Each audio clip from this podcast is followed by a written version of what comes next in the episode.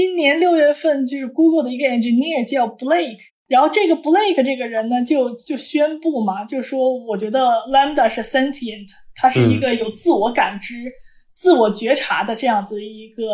一个机器人，他觉得他已经觉醒了。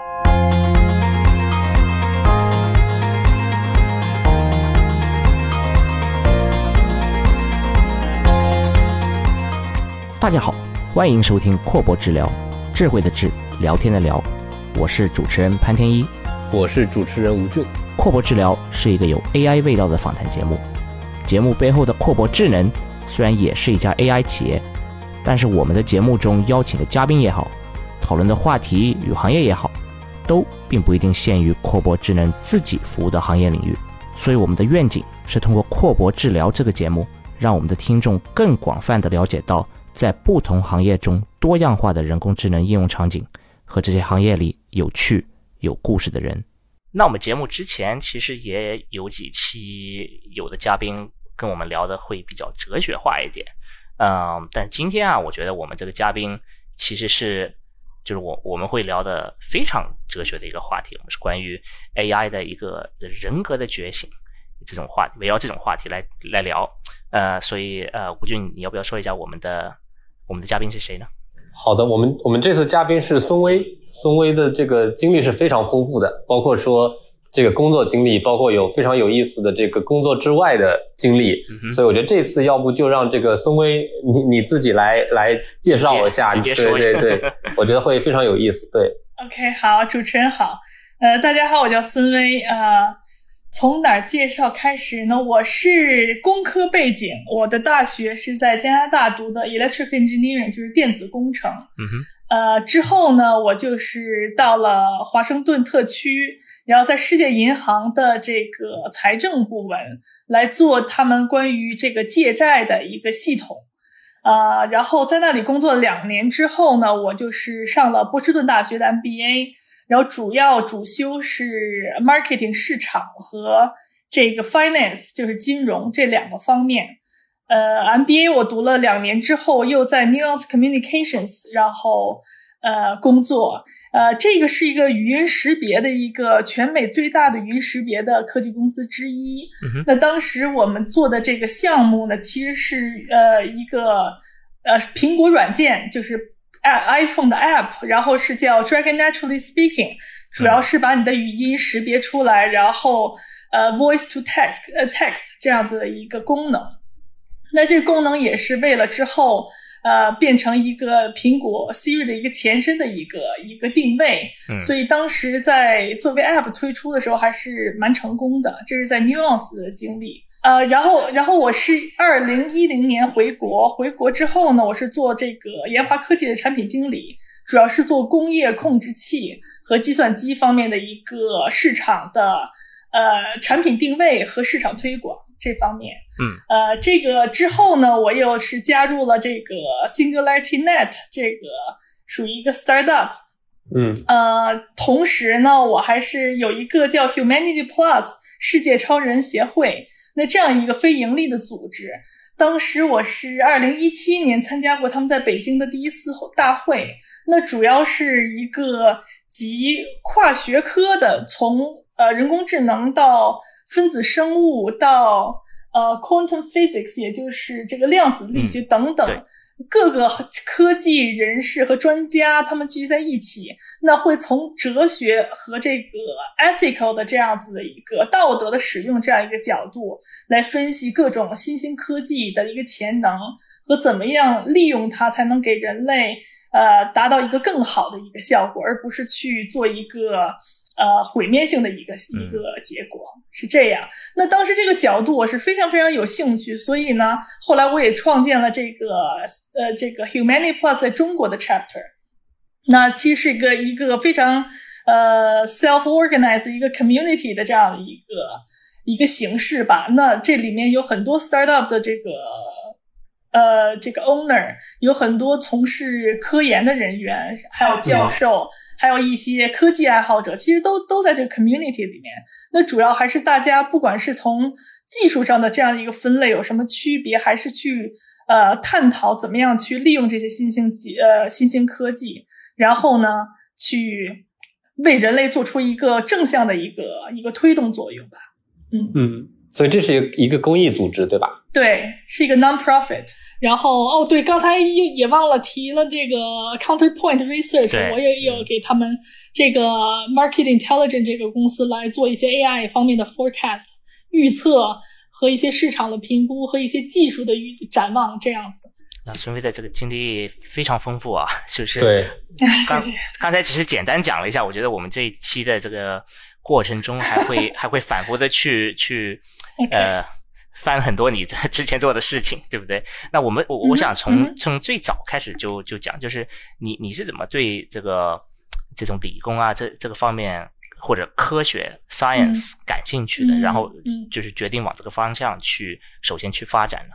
呃，是这样，我的中学是在人大附中上的啊，从从其实从小学人大附小附中，呃，到高中都是都是人大附中那边。然后当时我在人大附中是我们是实验班嘛，然后其实呃数理化也是非常就是属于非常偏偏向的一个一个重点啊。然后呢，所以我本身呢其实是对物理非常感兴趣。呃，数学是第二，然后其次是化学和其他哈，嗯，然后所以所以物理这方面我其实是比较有意向，一直想去坚持下去去做一些 further education。那其实我是在国内有参加过高高考，然后考考进了清华的环境工程，嗯啊，然后呢，但但是同时在加拿大，就是其实是我家人在那边也帮我申请了这个。呃，电子工程的这样子一个 program，所以最后就等于两个都录录取了。然后后来就是经过一番决定，就是就想还是去攻读这个电子工程这样子，呃。比较就是对于未来的一个规划可能会更有利一些，比较符合你对对放弃的一个放弃了清华，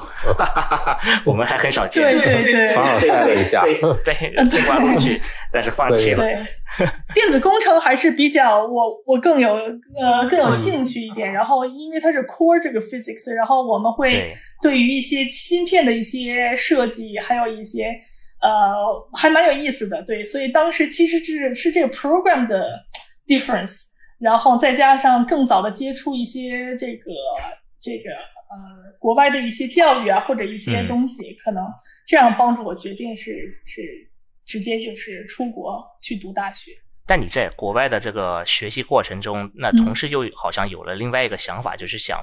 呃。变成一个更 well round，英文叫 well rounded person 啊，就中文可能是更全面的一个发展，对吧？所以 就又同时就也不是算同时吧，就是后面又往一个商务、往一个市场的方向也去发展了，对吧？那这个是一个什么样子的？对对，一个一个 rational 是一个一个就是逻辑。这个其实是受我父亲的影响，因为他本身是一个。呃，做 business 的一个这个一个 leader，所以呢，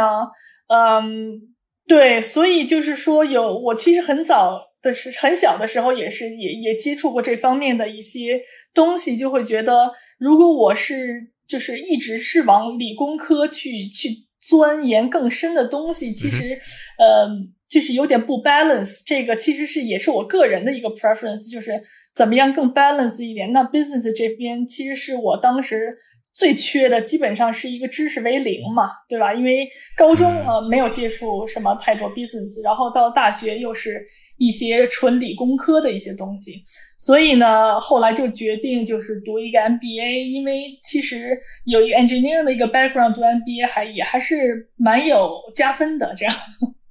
对，我也觉得就是很多，尤其是在美国，好像很多人是用这种背景，他一般可能去要么去大公司，要么去创业。那当时候你是有有一些这种这种创业的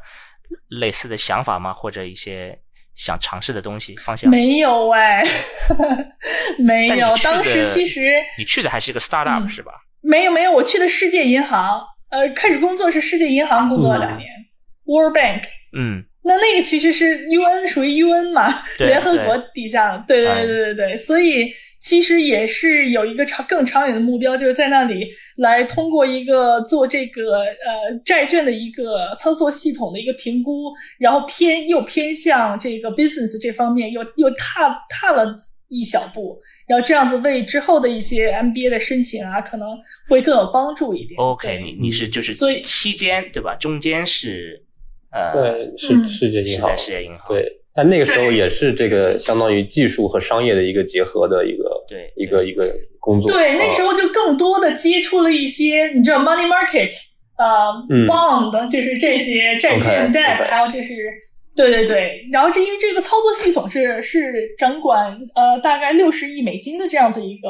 一个操作系统交易系统嘛，所以这方面的肯定是我也也会去多少接触一些，然后为之后系统性的学一些 MBA 的一些呃 finance 的东西、marketing 的东西，我觉得是一个很好的铺垫。嗯，我我总觉得世界银行是一种，就是你在那里的话，就会看见一个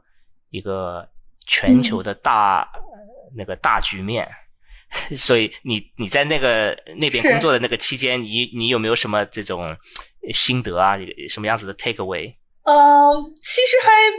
蛮蛮有的，因为我们其实呃世行就是会定期做一些什么 happy hour 啊，然后会有一些 party 的聚会啊，然后因为世行有几万人嘛，对吧？然后平时其实接触的只是身边的几个，所以当时会接触不同各个国家的这样子的人啊，什么还蛮有意思的，不同的 culture 什么的。嗯，就是我当时印象特别深的是我在世行的第一次 Christmas party，然后当时我好像是穿了一个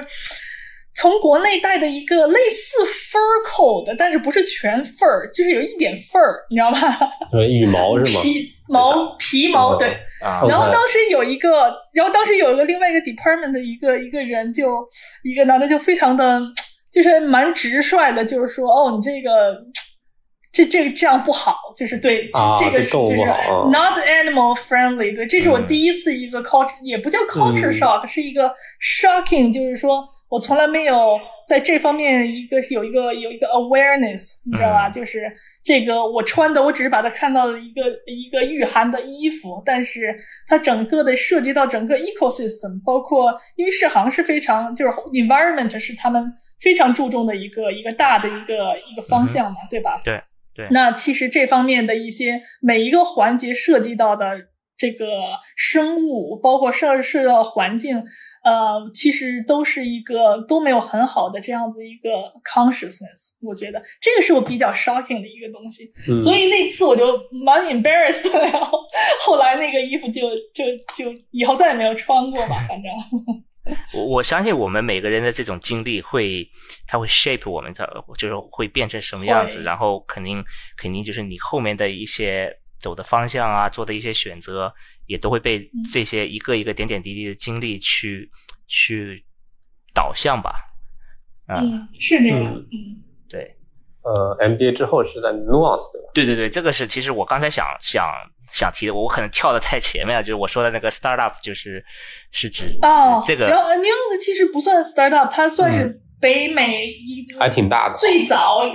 最大的语音识别技术的公司之一。呃，然后呢，总部就是在 Boston 旁边的一个 town 嘛，反正也是在这个麻省。然后其实呃，它最早其实是很很很很 popular 的应用，其实是比如说像呃 Voice 呃 Voice Street Journals 或者是那些 journalist，他们会嗯去前线报道、采访，对吧？对。那么他们同时呢，如果是 traditional 来讲，他们会拿着笔、拿着本，然后人家边说他边写，right 这样子。但是呢，就是这个 Nuance 做了一个 Dragon Naturally Speaking，就是他会。嗯，把它变成一个随身带的一个 voice to text 的一个嗯 application，、那你可以带着电脑，你可以带着手机，你可以去人家说的时候，你不用去做笔记，而是更好的嗯去聆听、去 respond、去 interact。然后你回到了家里，它直接这个书的那说的话，直接就变成了变成了这样的 text，然后你去 rearrange、去 organize、去去直接出出一个文章，这样子，呃，更高效、更简便一点。然后你包括像很多的这样子应用场景，在车里他们是做呃做的最最早的在车里的这种 voice to text 也是，你在车里你想给你的母亲打电话，给朋友打电话，对吧？你还要就是就是 traditional，你还要去摁那个号码，然后它直接就是 hands free 这样子，在你开车的时候，它就会你就说 call mom，然后它那时候就会去去试图去去去来替代这样子一个手工式的东西。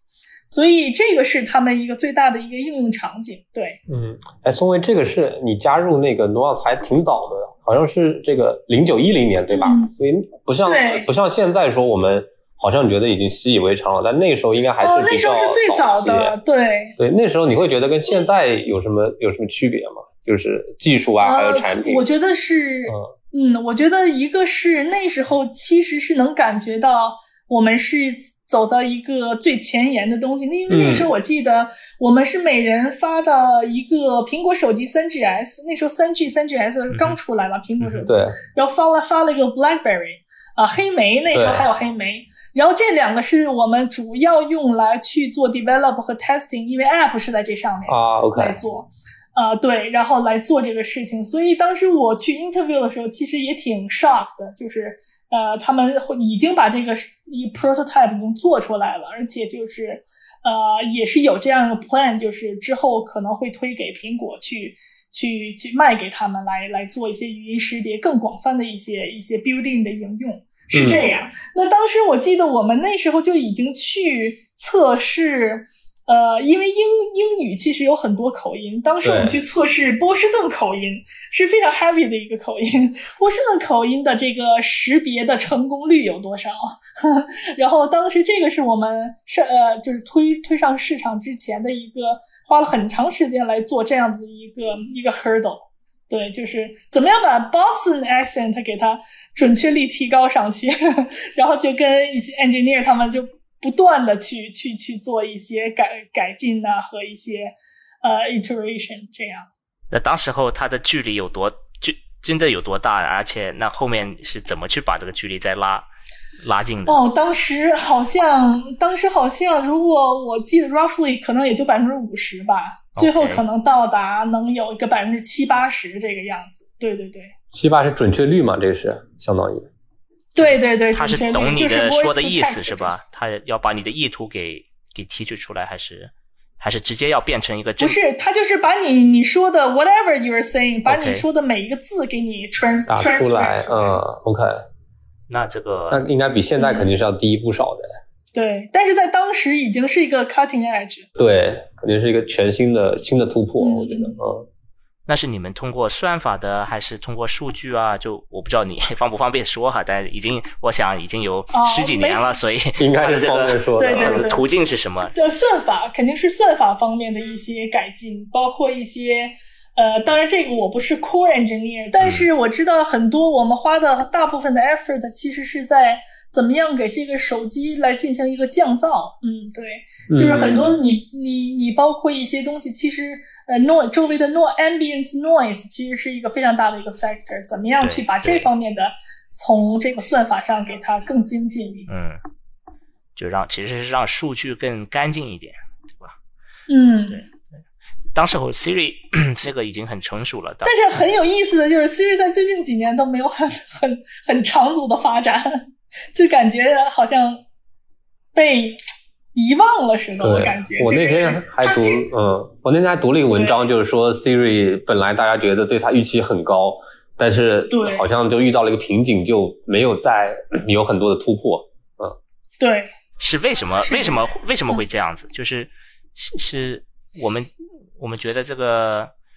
或者说你们你们用吗？你们怎么用？我我是我是这么想的，就是因为我一零年回来的嘛，然后呢，至于现在北美用 Siri 或者 Dragon Naturally Speaking 的场景，其实我已经不再熟悉了。那所以我不可，我没法就是 speak for them，对吧？但是国内其实像科科大讯飞，对于中文这样子语音识别，科大讯飞做的已经很成熟很好。然后 Siri 那边呢，其实只是对于中文来说，其实没有什么太多的竞争优势吧。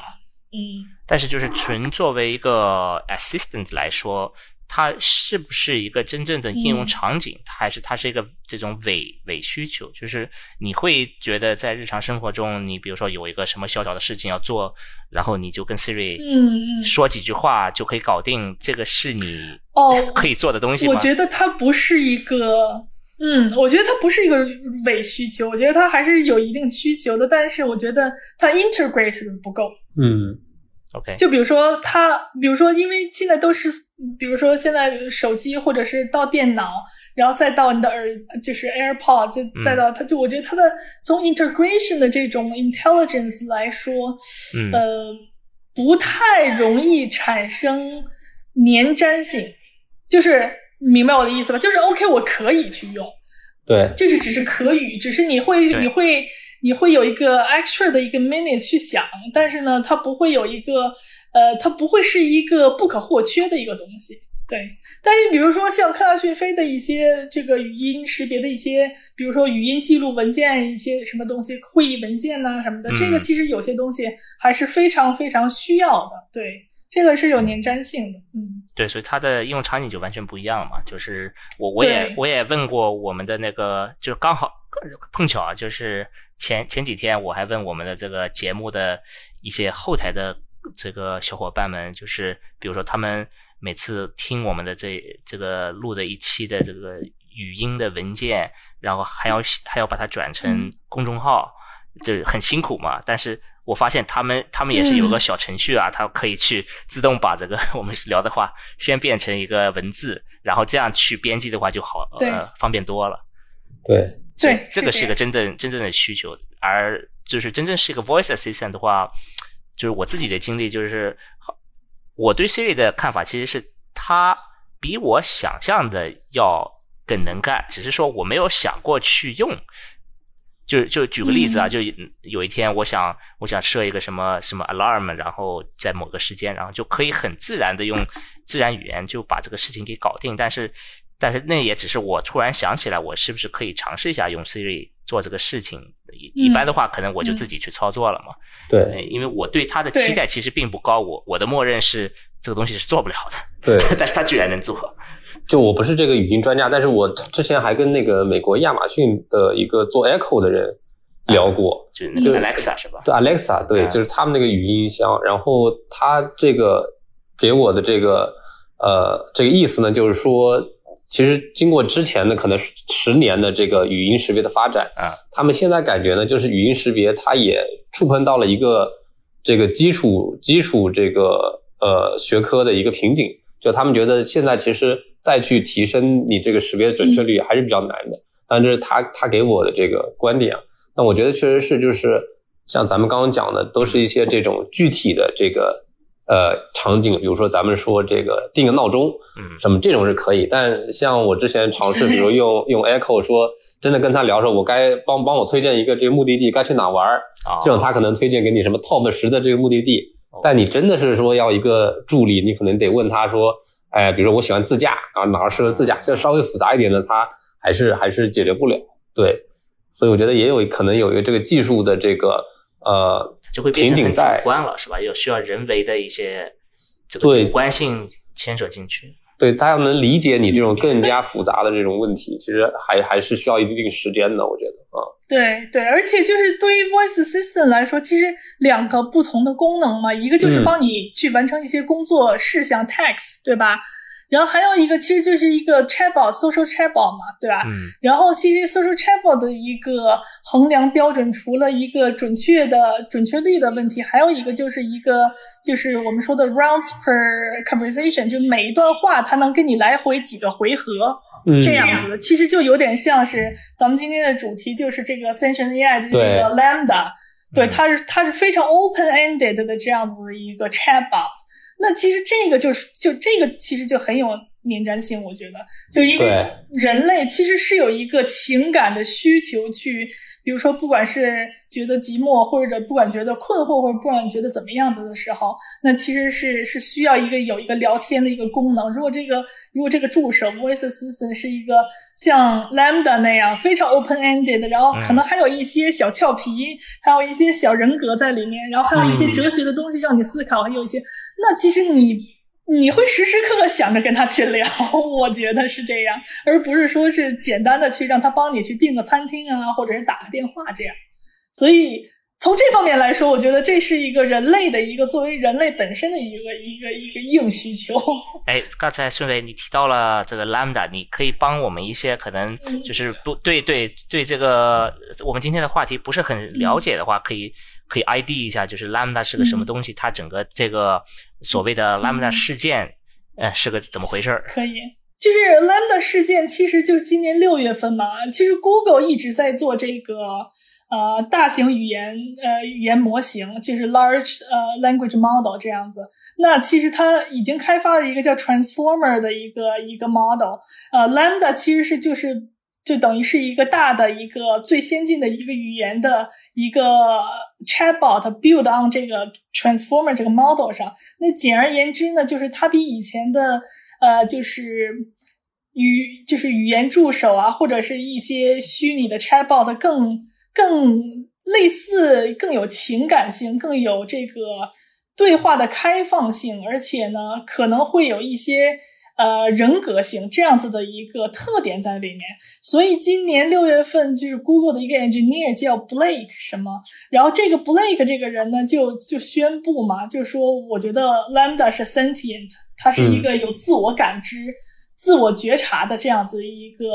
一个机器人，他觉得他已经觉醒了啊。然后这个其实就是刚开始我记得是 Washington Post 嘛，然后先报道了一个这个，然后这个人还把他跟 Lambda 还有 Google 的另外一个人的一个对话的一些 sample，然后也都发出来了。就是我看了一下，也我天一好像也看了，就就是非常也也都是很很海阔天空的一些聊天，对吧？一些比较非常呃 philosophical philosophical 的一些东西，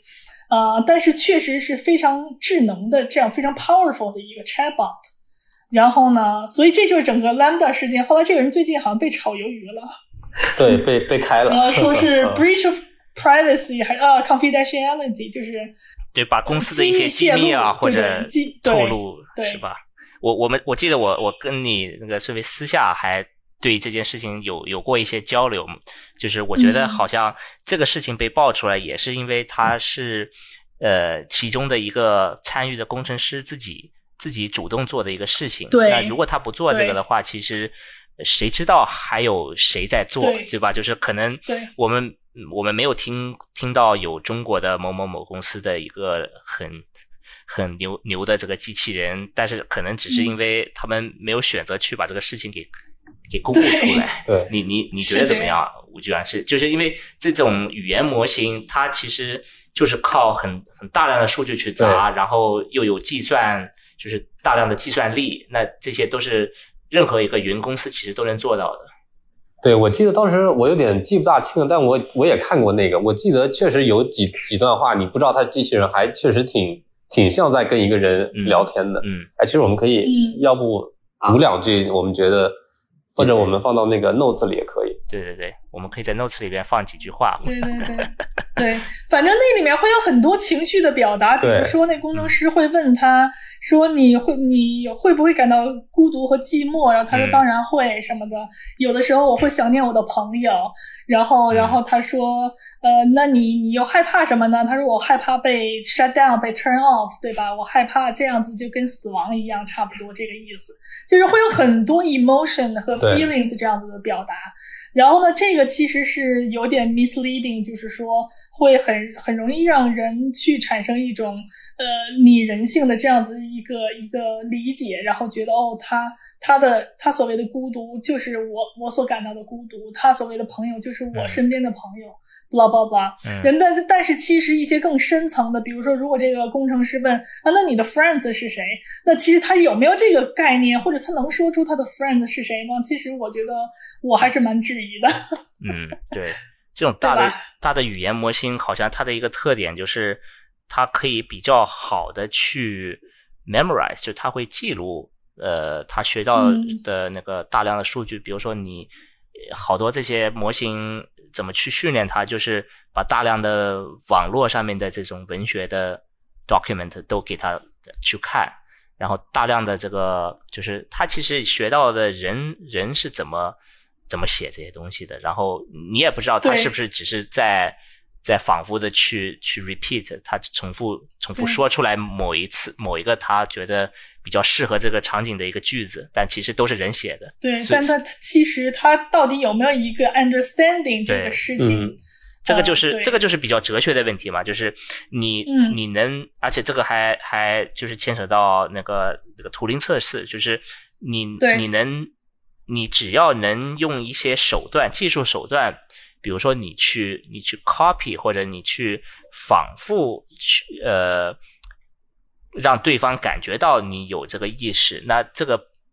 这个就等于你有意识嘛？就是是不是一种就是 fake it till you make it，还还是我们能就如果对方是察觉不出来这个差别的话，那那你就成功了吗？还是这里有更深的一层？呃，就是一个假假的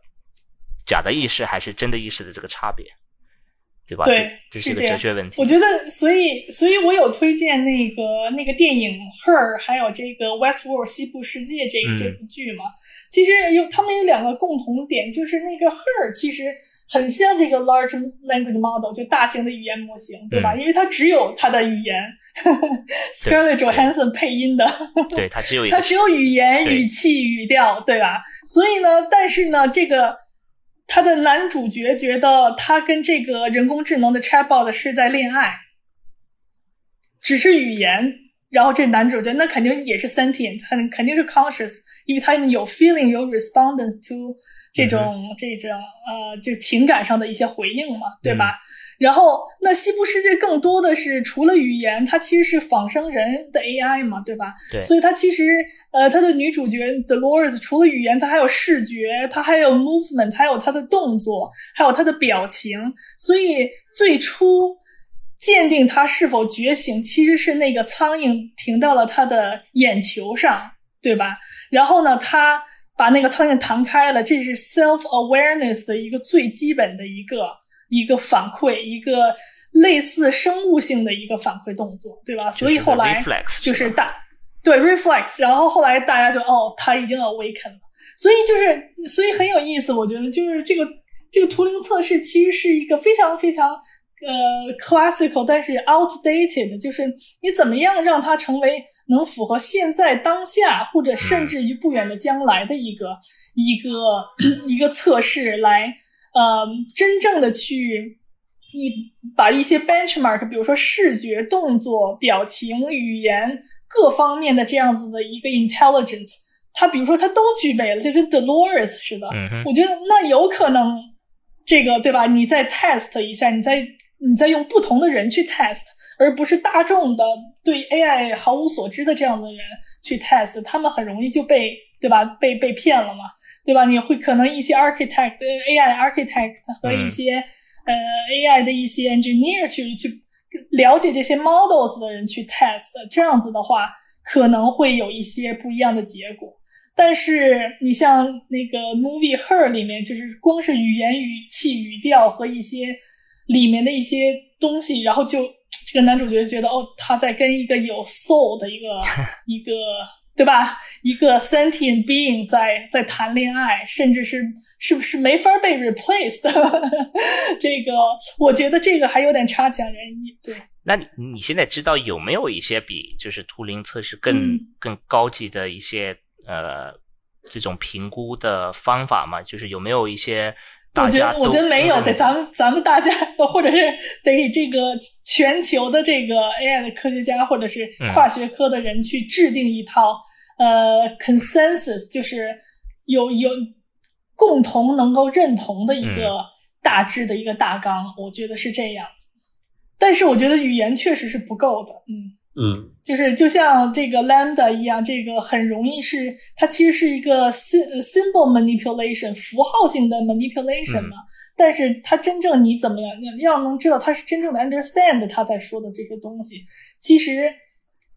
呃 check 起来很很 tricky。就是我记得那之前不是 CNBC 有问过我吗？这天你们可能也看了，就是呃你去怎么样去嗯。衡量，或者是你去怎么样去测试这个 AI 是 sentient？嗯，然后你的回答，我觉得你的回答特别特别逗，你你能重复一下你的回答吗？用中文。哎呦我的妈！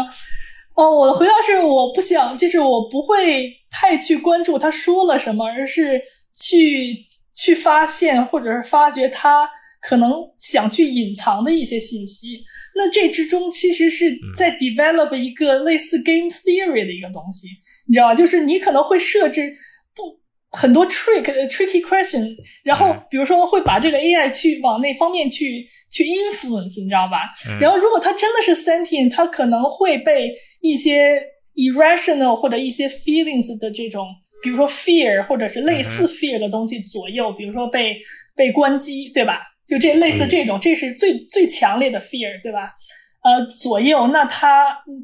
那他所做出的一系列 hiding 的或者是隐藏的动作，你如果觉察出来了，那你可能会有一些的这种 suspicious，就是哦，他可能会嗯，呃是 sentient，是这样。就你去看他有没有一些心机或者 这种。对对对对，而且这个肯定是要利用你的这个呃。那叫什么来着？信息，no，信息不对称啊！你一定要信息不对称，这个给他的这个给他的这个 world 的 input 是和你的 input 不是一个不是一个 level 的，这样子的话，你才能去看他的，要不否则的话，你没法去 check，你没法去 verify 他是不是在 hide，因为你都不知道他在 hide 什么，对吧？所以你肯定是要给他一个 very very 呃这个 finite 的一个 input。然后这样子的话，你去 test 各种 scenario，让他往这个各种 extreme 的这样一个情绪上推。然后，如果他真的是达到了那个情绪，他会做出什么样子的一些事情？那你再去评估，我觉得是这样。但至于他真正说了想让你听到的一些东西，或者是我觉得那个其实还真不不用太太去关注。对，嗯，然后这个其实是。不是这样理解？就是假设如果这个 AI 真的是已经到了人的这种智能的程度，它其实你你原来这套就就不 work，因为它会比如说隐藏自己的这个真实的情绪，或者甚至让你觉得它没有到达这个这个智能的程度。我觉得会，但是但是就打一个比方哈，当然这个也是咱们去打一个咱们现在能能预见到的一个比方，就比如说把他想象成一个五六岁的小孩儿。对吧？他第一次说谎是因为什么驱动的？你明白我的意思啊？比如说他想吃糖，然后呢，他做了一系列的动作，然后你把糖藏起来，他做一系列的动作，然后呢去找那个糖，然后呢，结果你问他是不是你去吃糖了或者怎么样子的，那他会有一些说谎或者怎么样，就是一些 information 能够让你觉得哦，他其实是在。对，为了他的一个 desire 或者一个 feeling，想吃糖，想这个事情来在在说谎，那这个可能其实就是已经有一定的 sentience 这样子。这个时候又会有有一批人，很多人跳出来说，你你做的这个实验的这个 setting 就非常没有，就不是 ethical，就是如果对，这就是我想说，这是一个非常有意思的一个。Thought experiment，但是呢，就像 Lambda 似的，后来那个我有看他那个专访，就是你知道 Lambda 其实是被 hard coded，OK，写死的吗？对，写死的，就是说如果什么你不管是发展到了什么样子的一个程度，只要有人问你你是不是 AI，Lambda 一定要说我是 AI，所以这从一定程度上就是没法对它做图灵测试，明白我的意思吧？嗯，就它 hard coded to admit 它是一个 AI。就是所有的时候都是这样子，所以什么叫对？所以就是从测试的角度，可能和还有和应用的场角度，他们 ethical 的侧重点可能不会太一样。我觉得。好的，那那我们是从一个就是就不管这种呃图灵测试或者图灵测试的一个呃进阶版，就是后面会不会有就是怎么去测？呃，我们撇开这些测试的方法。呃，但是有人还是会想试图的去去开发更高级的这个更真实的人工智能嘛，或者更真实的机器人。那么就是，其实从你的经历里边，呃，我不知道就是你能不能直接的回答，或者说你接触了有多少？但是我是对你就是在 Singularity Net，因为是跟跟 Ben Goertzel，合合作，对，然后我知道他也是当时候是那个 Hanson Robotics 的一个，就是从应该是软件那边的一个一个呃比较 senior 的负责人，所以嗯对，就是首席科学家，对首席科学家，那么那么嗯就是在这种环境下面，因为因为 Hanson Robotics 如果大家不知道，我科普一下，就是前几年比较火的一个一个叫 Sophia 的一个，它是一个真实的机器人，就是可以。它可能背后还是一个，就如果我说错了，你可以这个补一下。但是我我看起来作为一个就是懂一点的这个，不是完全是一个这个路人，我看的话，它其实背后还是一个语言模型，它就是一个输入和输出嘛，就是你跟他说什么，然后他会对你回复。但是在这个基础上，因为又把整个这一套机器就是放在了一个一一个机械的这个壳里边。然后这个机械壳又、又搞得很像一个一个人的这个外表，所以就、嗯就感觉好像这是一个有 sentient 的机器人。反正大家当时候就是对这个机器人好像炒的也蛮火，还还什么沙特给他就是一个呃有点像一个呃国籍对对吧？所以所以但是就是从从我们就是懂技术的人看的话，这个东西好像就是看起来还是一个就有点像一个 trick。所以你是怎么看待这种？对于索菲亚机器人本身来说，我觉得它是在做一个呃，往类似这个实体机器人工智能机器人呃发展的这样子一个路线上在走。那它实际上是一个 smart 一个 chatbot，加上它的这个呃索菲亚的这个外壳，但是呢，因为这个其实呃 Hanson。这个 David Hanson 以前是 Disney 的一个 sculptor 嘛，所以他其实对于索菲亚的这个能有上百个不同的表情去表表达情绪，这个其实是索菲亚进行一个最大的一个 IP 或者最大的一个、呃 property。对，这个其实是因为其他的 Chatbot 本身和呃 Sophia Brain 本身其实呃不是一个。像咱们说的，能够能和这个 Google 或者是 DeepMind 或者 OpenAI 去媲美的，当然是往那方面走。那其实 Ben Cursor 也是我我很就是很好的一 mentor 之一吧。嗯，嗯他其实他呃，他被称为 AGI 之父嘛，就是通用人工智能之父。他其实一直在打造一个呃，试图打造一个这个通用人工智能，也就是说，人工智能。会像一个人类的小孩一样，能够自发的去学习各种领域的知识技能，然后这样子的话，能够达到以后能够达到呃人类甚至于超过人类的这样一个水平。对，AGI 在它其实已经做了能有很长时间，不下十年，但是 AGI 在最近呃两三年非常非常火，是因为微软不是给那个 OpenAI。对吧？投了十个亿的美金，嗯、然后就是用来开发 AGI，然后 DeepMind 其实也在往 AGI 的这个方向来走，呃，包括 Elon Musk 也在这方面有一些这个有一些 concern 或者有一些、就是、反对的是，对他他他不是反对这个 AGI，他是对这个有一个 concern，就是说是不是要在一个技术 AGI 早期就要把一些能够想到的呃可能的危害给它。杜绝或者给它避免是这个样子 okay. 对，而不是说是我就十十亿美金或者是怎么样，我就是不顾一切的去开发语言 model 或者是视觉 model，然后给它拼凑出一个机器人能够智能，或者是有一天能够觉醒，而不考虑其他的 ethical 的东西，嗯、而不是这样。对，所以它其实是一个比较 cautious 的一个一个想法。OK OK，对我来说，那个就是这个东西打。打破到了一个 popular culture，就是一个，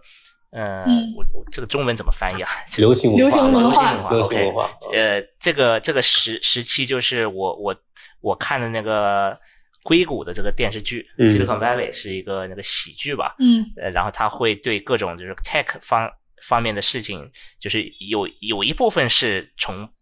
我觉得有一部分是崇拜，但有一部分也是在嘲笑这种，就是嗯。比较极端的这种 tech，、嗯、然后这个里边就是有一期好像还有还是两期就会 feature 这个 Sophia 的这个 robot，然后它嗯。这个 robot 又跟那里的电视剧的主主人公是可以有一个，就是看起来是比较正常的一个对话，就是嗯自然语言的一个对话。就是我觉得 我看那个以后，所以我觉得其实 Lambda，我觉得谷歌其实从一刚开始就把一个他们不有一个 guideline 嘛，就 AI responsibility 的 guideline，然后就列列出来非常 high level 的一些东西哈。然后，但是这个问题就是在于这些 guideline 怎么样去在实施操实际操作起来，或者是去 coding 起来。也能把这一些 unbiased 和和这样一种东西能够给它，嗯，就是注入到整个系统里面，贯穿整个系统，这个我觉得是最难的。Lambda 的一个事件，其实我觉得，呃，第一是比较 misleading，就是说，嗯。这个 Blake 这个人放的这个 script，嗯，其实如果你要是真的真正深挖或者真正的深去更多的去跟这个 Lambda 去去聊天，会有很多的一些漏洞出来。那他这个 script 并没有去展现这些漏洞，哈，只是一部分一部分这样子的去截出来，那有点 misleading，就是让大家感觉哦。他可能就是一直都是这样子畅通无阻的跟你去聊哲学、聊聊聊人人生这样子，呃，这个是比较 misleading。另外一个我觉得比较有比较有这个害处的，就是很容易去引导一个公众去认为人工智能现在已经发展到一个很牛的、很厉害的一个地步，然后机器人都快觉醒了，然后这样子会让大家。把一部分的权利给呃移植到这个 AI 或者 Chatbot 上面，然后呢，但是真正受益人呢，不是这个 AI 或者 Chatbot，而是后面的它的始作俑者或者他们的一些利益呃这个呃是就是受益人吧，是这样子，所以就会 misuse 一些 AI，当大家觉得这个 AI 很 powerful，然后比如说会把一些想当然的东西去交给 AI，但其实是。AI 被 mis 被被一些不好的坏人去 misuse 啊这些东西，去 exploit 这些东西。对，我觉得这是非常危险的。但你觉得大公司在这这方面的一些呃，就是他该做的一些事情吧，或者就就是你刚才提到呃，谷歌也有一些这个 guideline 嘛，而且我我大家可能也知道，谷歌本身的一个 model 就是 don't don't do evil 是吧？就是。你觉得这个大公司，尤其是他们，他们能掌握这个能力，他们能能训练巨大的模型，然后他们甚至能用一些手段让可能让大众认为，呃，这个技术已经比真实的更发达了。那他们他们的责任心在哪里呢？我觉得客观客观的来讲，Google 在这方面算是相对 transparent 的吧。如果不是呃 transparent 的话，我觉得呃。你比如说一些国内大公司非常 top down 的这样子的一个 system，嗯，其实没有员工敢站出来来质疑这些东西，来发表一些自己的言论的，明白我的意思吧？所以我觉得 Google 它其实也就像 Blake 自己说的，它其实也是在就是 try their best，但是这是个非常非常难的事情，就是。从比如说一个 Google 的上层 executive，他们一直在都在贯穿，就是我们做什么都要要做 responsible AI、ethical AI。对，然后呢，就像我说的，他怎么样去贯穿到整个系统，从数据的 cleaning，对吧？unbiased。然后到这个 model training，然后看它是不是 robust，然后再到最后的这个 inferencing，看它的 accuracy 啊，或者它它最后的一些不同的结果，这个其实确实是非常难。然后如果 Google 的这个样子，就是何况其他的一些 less responsible 的大公司，那可能这方面也很多，你看到都是连 AI guideline 都没有的，连这个 responsibility guideline 都没有的。是是是，这个对吧？数据的偏见，如果说的话，我觉得只可以聊整个一一期了。就是它，它是一个太大的一个一个话题。嗯，我们只能记，就是这里稍微稍微 touch 一下，就是数据的。其实你你提到的这个问题，其实还是一个蛮严重的问题。就是如果呃，如果这些机器人的训练数据都是从从人类呃获取的，然后你不做任何过滤，或者你不做任何的一个呃。主观上面的一些平衡的话，那这个数据其实它代表了它的偏见，就是代表了人人类的偏见。然后这样训练出来的机器人就没法比人更好，它会 inherit，它会遗传人类的所有的缺陷。嗯，是这样，而且它会它会把这个，因为是 at the speed of internet，它会把这个这种偏见无缝和快速的这个传播到世界各个角落。对，在在在科技科技类，我觉得那个硅谷这边有一个嘲笑的点，也是就是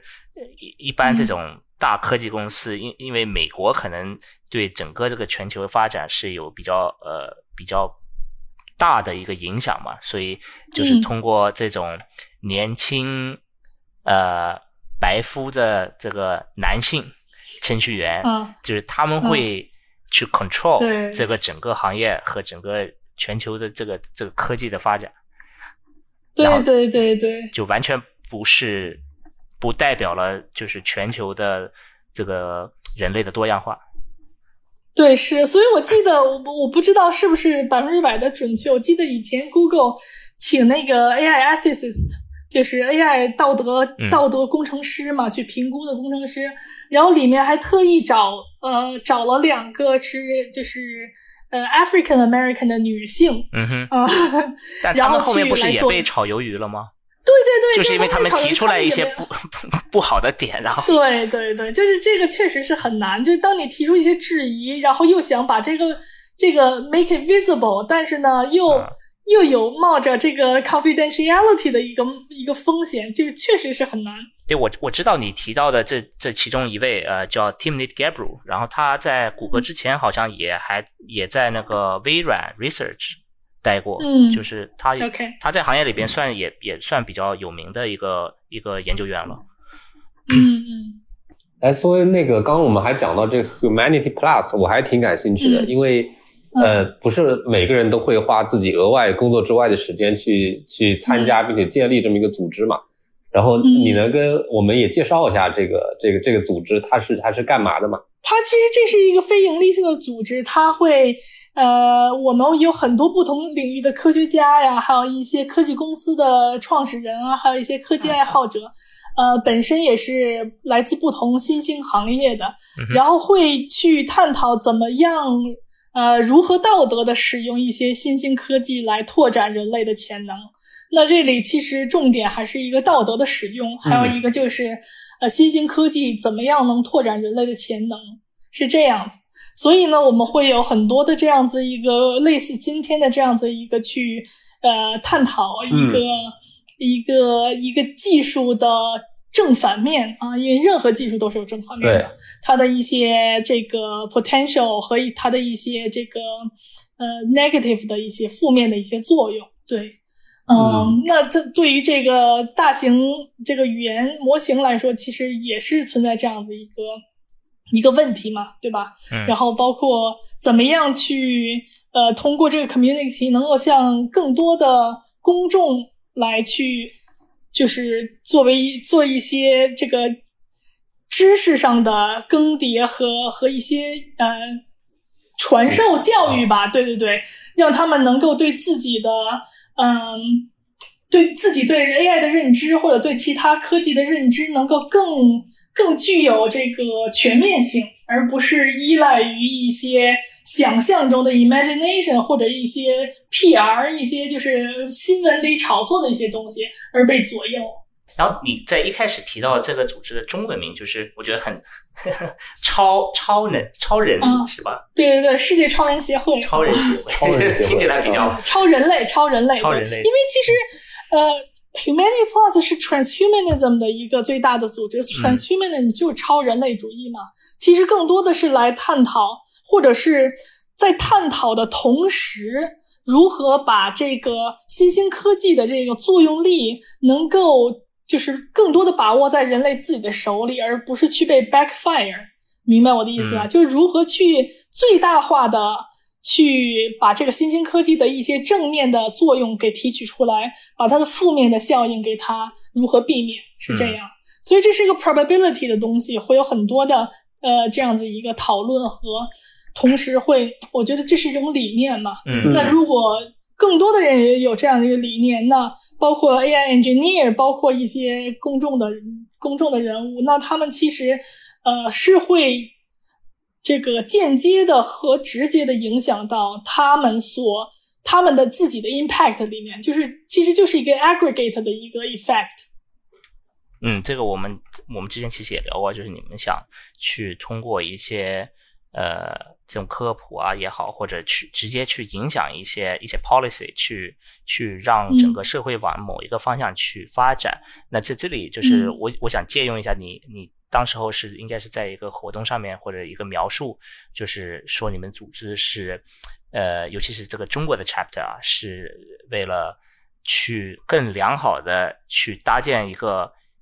中西方之间的一个这种沟通的桥梁，在在这些事情上面，那就是在这个上面具体你们做的做了一些什么什么工作？比如说是组织了一些活动，有这种交流的 forum 是吗？对对对，我们呃一八年吧，应该是在北京组织了一次，也算是至今最大的一次，就是 Humanity Plus 的一个一个会议，然后我们把全球。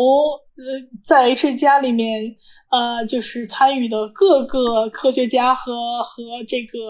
研究人员都请到了北京，然后当时是在七九八那边，然后组织了一次，大概是一天半还是一天，大概呃一天半，嗯，两到两天这样子一个一个大型的会议，有很多的主题，有就是对于。这个超人类主义在这个整个社会的一个怎么样积极的发展？然后呢，有一些不同的生命科学技术和人工智能，那现在是在一个什么样子的一个趋势上啊？等等等等，会有很多的这样的探讨，就密集性的探讨。那一次是比较典型的一次聚会。对你，你描述的这些，就是在人工智能以外的，或者可能也跟它有点相关，就是突然让我想起 Musk 的那个 Neuralink。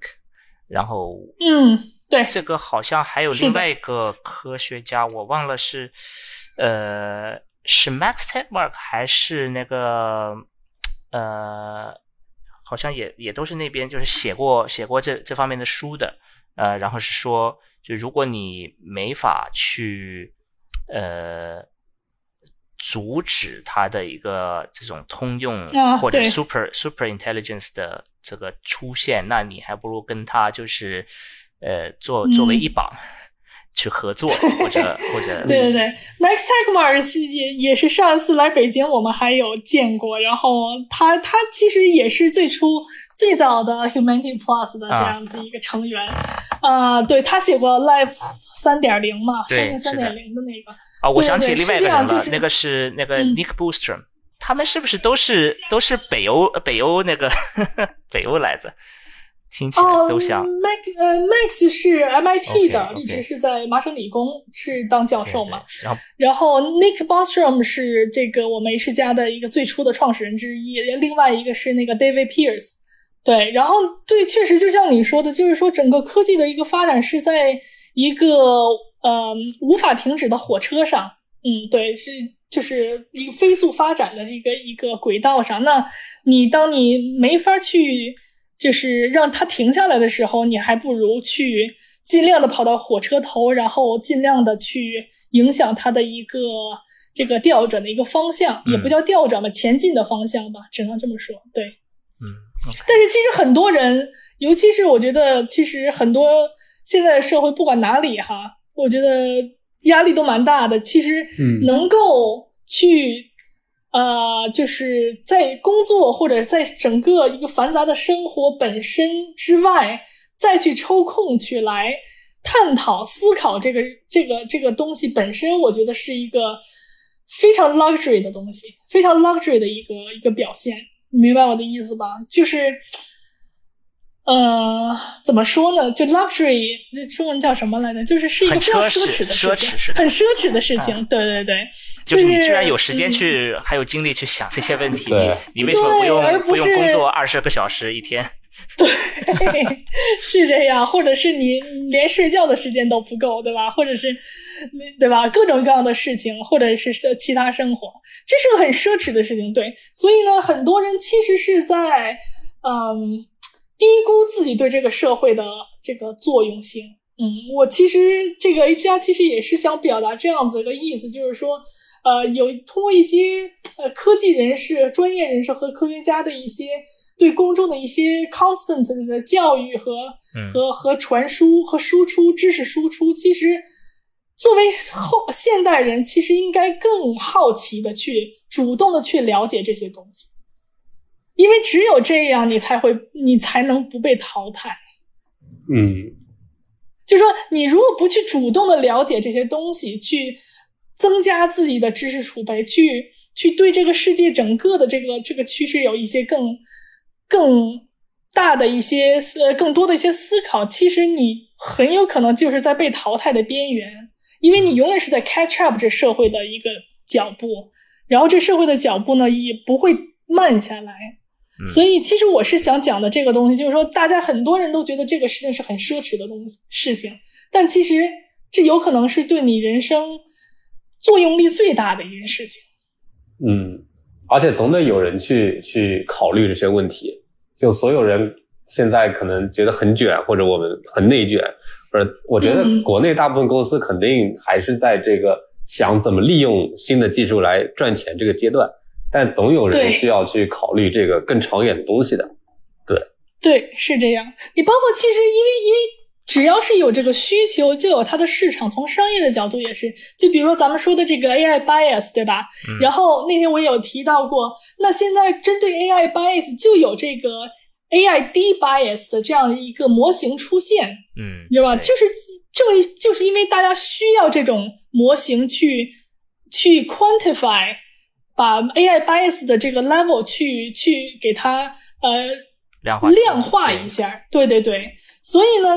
嗯，我觉得就是一味的去想怎么样利用这个科技去 generate revenue，其实本身从商业的角度，其实也不是一个非常嗯理想的一个方式。对，因为很有很就因为很容易，你其实如果你是在一个呃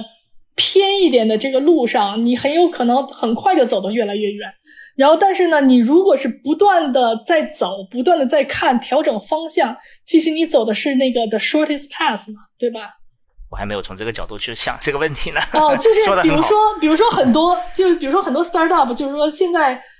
需要什么，这个这个市场需要什么，赶赶紧百分之百的去全力的去做这个东西，对吧？那市场它其实它它市场的轨迹是不是直线的？它有可能是一个弧线，有可能是一个上螺旋线、下螺旋线。你如果看不清楚的话，你在这个你以为它是直线，你就百分之百的去投这条赛道，对吧？你很容易就是最后就血本无归，就最后就就 game over 了。嗯，然后，但是这个做这个市场的走向又是不断的有各种各样的科技的新兴车科技或者科技出现的一个作用力，嗯然后驱使着它来走。那你看不到这个作用力，或者你不去尝试了解这个作用力，而是只嗯对于这个表象作为一个非常 reactive 的市场反应，那其你其实是在被淘汰嘛，对吧？你应该做一个 proactive 的一个事情，你应该去不断的预见 forecast 这个东西。宋威说这个让我想到那个环保的这些这些科技，嗯。就是最开始的时候大家都在提高生产力嘛，然后这两年大家都在说碳中和，然后然后一窝蜂的大家去做碳中和，然后相关的创业公司有很高的估值。但你如果能在前几年预见到这就是未来的趋势，你其实会比别人走得更靠前，对，然后有更多的机会。对，然后比如说不是说碳中和吧，比如说这个行业某个行业其实现在已经是一个泡沫级的了，对吧？那你如果是前几年就在备战这个行业，你这个泡沫这个产生的这个时候，你全身而退，其实我觉得这是一个最好的方式，因为泡沫总总有 burst 的时候，现在很多其实其实蛮有泡沫的，对吧？很多有一些人工智能的公司其实也蛮有泡沫的，对吧？哎，我们说到很多这个就是方向性的东西，那就是从你个人的角度再回到你的这个个人的一个经历，非常丰富的经历，嗯呃，就是你做的这些事情，现在都是你在当初就是 when you set out，你开始的时候是有想过这些，还是都是就是其实就像你说的，嗯嗯你边做然后边调整的方向。那那嗯如果是这样的话，你就是虽然预计未来可能比较难，但是你你自己觉得你你后面会会往什么方向去？他有没有一个什么很嗯大的一个目标呢？哦，这个问题还蛮好的。其实我现在回想起来，在我的整个学业之前，从 MBA 呃结束之前，其实是一个比较好的 planning，是我在 plan，包括不管是在家人的影响下，还是各方面条件影响下，是在一个 planning 的一个阶段。之后其实是一个比较 free flow 的阶段，主要是呃。我的这个兴趣爱好的一个驱使吧，所以这些都是我非常非常喜欢的东西。所以，呃，在好奇心和这个爱好的驱使下吧，我觉得我基本上能看到，我就是还是在未来会和 AI 和这个相关的 blockchain、metaverse 相关的技术，嗯，会有一定的这样子一个深挖。但是我其实本身也是。其实也蛮想成为就是未来的 AI ethicist，就是未来未 AI 这个道德使用评估者，你知道吗？就是因为我觉得它会有很多，就是我之前的一些经历的一些融合，对一些 AI 的一些 background，还有一些对于这个 society 的 impact 的一些预测或者是一些呃展望。嗯，我觉得如果在这方面如果有机会的话，我还是蛮想就是。我不知道哪里会有这样的一个专科、专业类的一个那什么，我还是蛮想再继续去去研究一下的。这就像是未来未来的一种，就是你你这个思路其实是你要去创建的。就是我我能想到，就是你这个想法的话，就有点像现在的这个审计的，只不过你不是去审他们的他们的 account、他们的 books，而是你去审他们的一些使用的机器学习模型、他们的数据。对不对？他们有没有用 bias 的 data？然后你可以评估这个他们做出来的应用或者做出来的模型是不是是不是从道德上面没有违背什么规则？嗯，或者说也不或者说又不是那么 detail level，或者更像是一个，就比如说我从个人来讲，非常想去为未来的图灵测试做出一些自己的贡献。contribute 一些东西，明白我的意思吧？就是一些 benchmark 的一个一个 setting，一些呃各分各种 scenario 的一些东西，我觉得，嗯，我其实本身还是蛮有兴趣的，就是很很脑洞的一些东西。对，我觉得你觉得我们这一期 聊的有没有足够？其实我我还有个最后一个问题想问一下，呃孙飞啊，就是也是我我放在我们的这个。这个计划里边的最后的一个问题，就是在你看来，我我们这个呃 AI 的这种真正的一个人格觉醒，它会在我们我们的这个 lifetime，我我们还我们还能看得到。这这个你觉得啊，我们能看到这这这一幕吗？还是就提到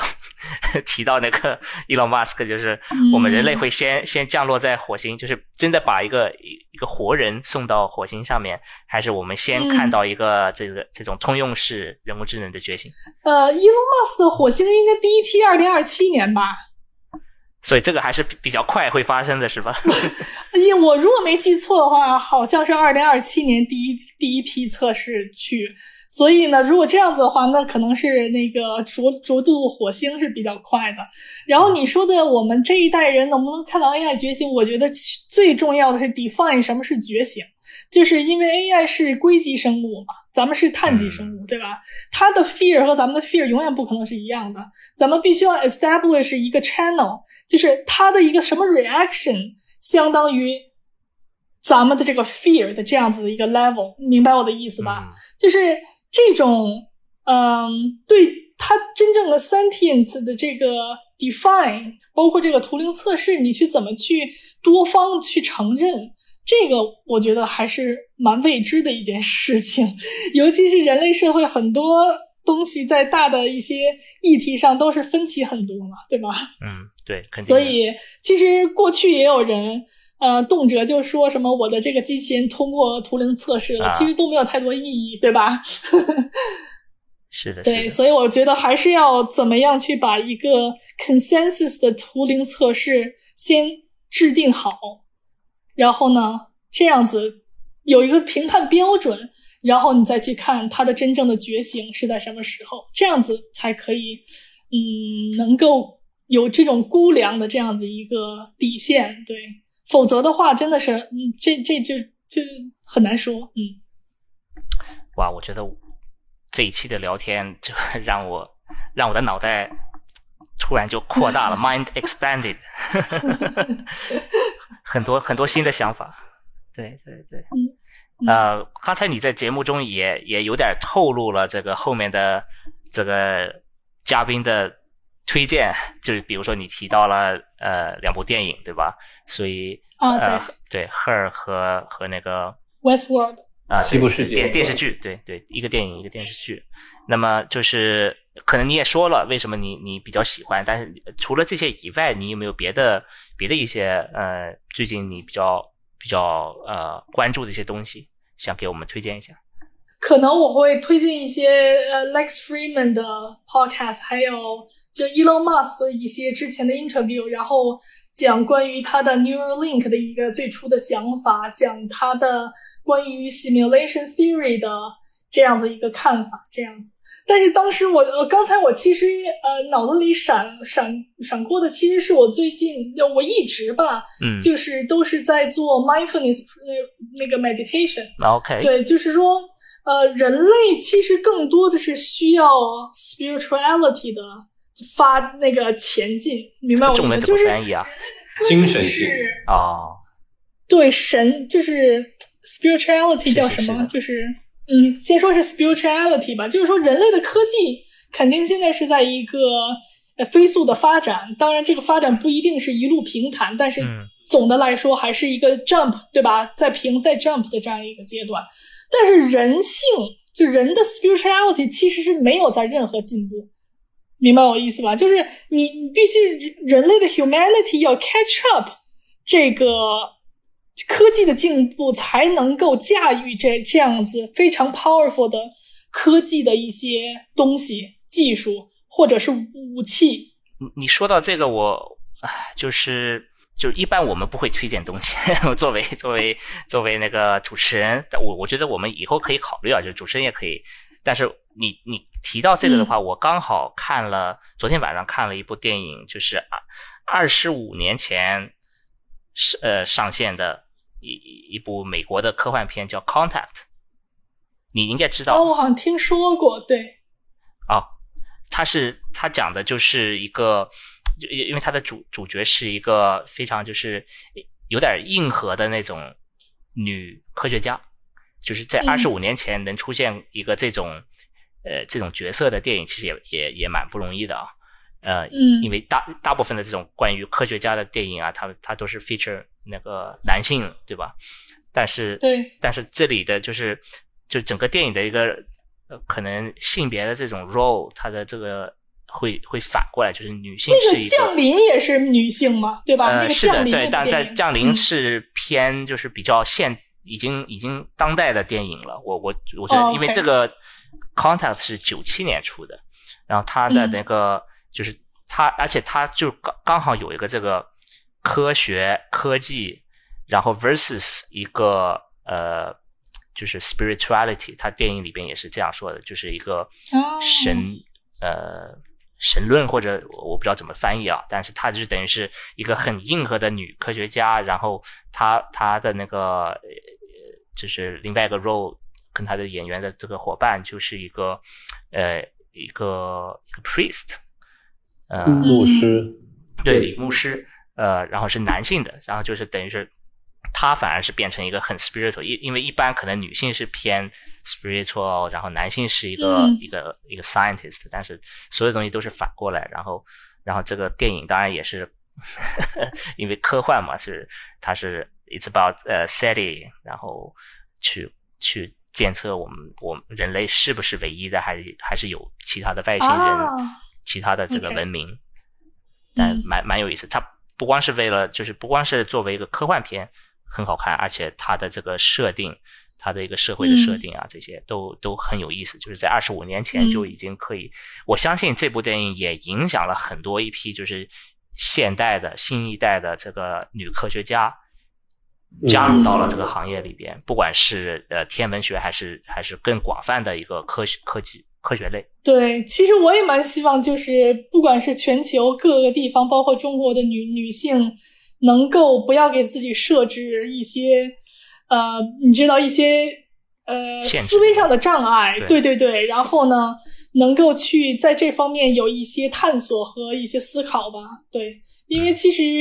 对，我觉得这个这个其实是不分性别的。OK，我觉得非常好的非常好的一些这个呃推荐啊。我们都值得去去去看，然后学习一下。呃，有链接的，我们都会放在这个节目的背后，让大家可以去去点点击一下看一看。好，行，那我们这次估计就聊到聊到现在了。这一期还是比较长，我们聊的比较多。呃，但是希望大家对这个内容还是蛮感兴趣的。我我我起码我个人就觉得呃学到了很多。非常感谢申维。嗯，谢谢宋威。好，谢谢主持人。好，谢谢。您现在收听的是阔博治疗，一个有 AI 味道的访谈节目。如果您喜欢这一期节目，请给我们留个言或点个赞，也欢迎在各大播客与电台平台上搜索、订阅并关注阔博治疗，智慧的智，聊天的聊。同时欢迎关注我们的微信公众号“阔博智能 （Clubotics）”，了解更多阔博的行业应用场景，并且收到下一期扩播治疗的上线通知。感谢您的收听，我们下期再见。